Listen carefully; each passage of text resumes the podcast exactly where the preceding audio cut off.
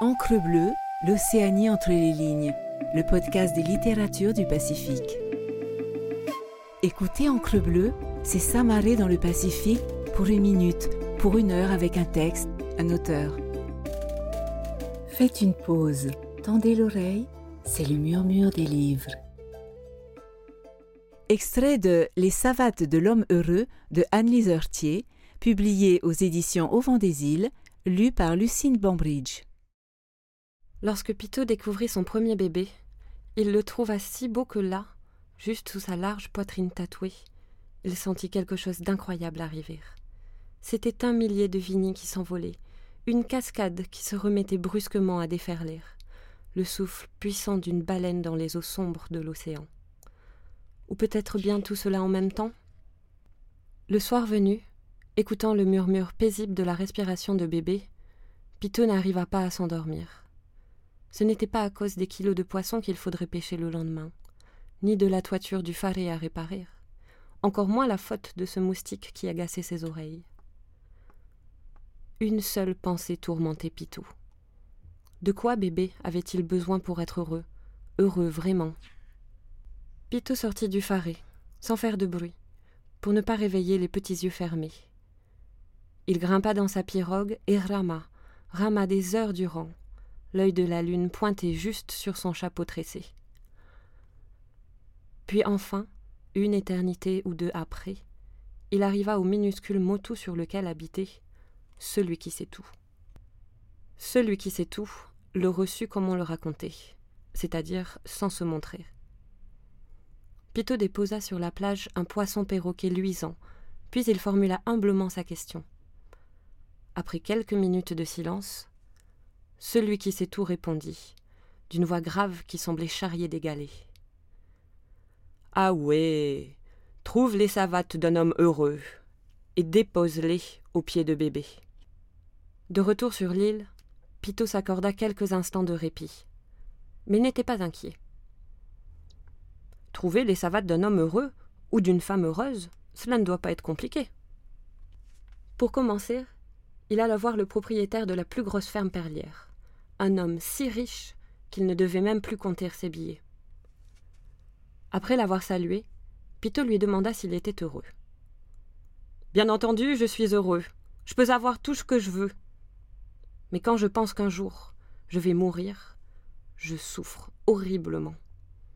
Abandonner tant de richesses me fend le cœur, comme un coco laissé au soleil. Pitot réfléchit quelques instants. Celui qui sait tout l'avait mis en garde. Il n'aurait qu'une seule chance. Il ne pouvait pas se tromper. Pitot se remit en route. Non, ce gros homme-là n'était pas celui qu'il cherchait. Le jour suivant, Pitot alla voir le Tavana. Un homme si puissant que tout le monde faisait toujours ce qu'il disait. Après l'avoir salué, Pitot lui demanda s'il était heureux.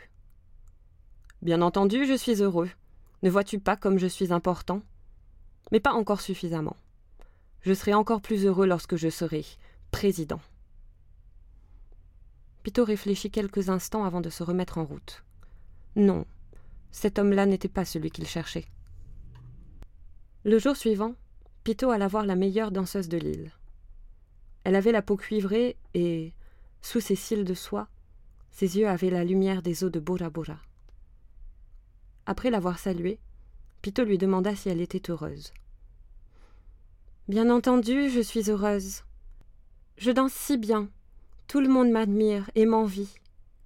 Mais quand je pense qu'un jour la vieillesse volera à mes hanches leur si doux balancement, je souffre horriblement. Pitot réfléchit quelques instants avant de se remettre en route. Non, cette femme-là n'était pas celle qu'il cherchait. Pitot chercha encore pendant des jours entiers, sans succès. Un soir, alors qu'il coupait par la forêt pour rentrer chez lui, il entendit quelqu'un chanter. Pitou s'arrêta tout net. La voix était si pure, si claire, qu'elle semblait scintiller dans l'air humide et immobile, comme une brassée d'étoiles dans la nuit brune. Seul un homme réellement heureux pouvait chanter de cette façon-là. Pitot suivit le chemin musical comme on se laisse guider les yeux fermés par l'odeur des tiares. La voix appartenait à un homme, adossé contre un immense banyan.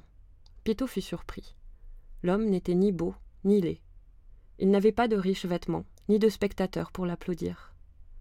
Un homme ordinaire, vraiment. Pourquoi ne vas-tu pas chanter en ville? interrogea Pito. Une voix comme la tienne t'apporterait l'argent, le succès, sans compter les doux baisers des varinés. L'homme s'étonna. Pourquoi? Je n'échangerai ma place contre rien au monde. Je suis parfaitement heureux ainsi. Un margouillat aux mille couleurs fit bruisser quelques feuilles, et le cœur de Pito s'emballa. Enfin, il avait trouvé celui qu'il cherchait. Pito s'apprêtait donc à lui demander ses savates, lorsqu'il posa ses yeux sur les pieds de l'inconnu. Ils étaient nus. L'homme heureux ne possédait donc même pas une paire de savates du magasin chinois? Face à la mine allongée de Pito, l'inconnu éclata de rire, avant de disparaître entre les fougères et les oiseaux de paradis. Pito ouvrit les yeux en sursautant. Sur le péhoué, à côté de lui, dormaient sa varinée et le bébé, qu'un trait de lune semblait tendrement caresser. Pito sourit et doucement, tout doucement, embrassa les deux petits pieds nus de bébé. Merci d'avoir écouté cet épisode. N'hésitez pas à naviguer sur Encre Bleue pour découvrir d'autres murmures de livres et les nombreuses discussions d'auteurs et autrices du Pacifique. Retrouvez-nous sur toutes les plateformes d'écoute et sur le site lireenpolynésie.pf. Maruru et Yaorana.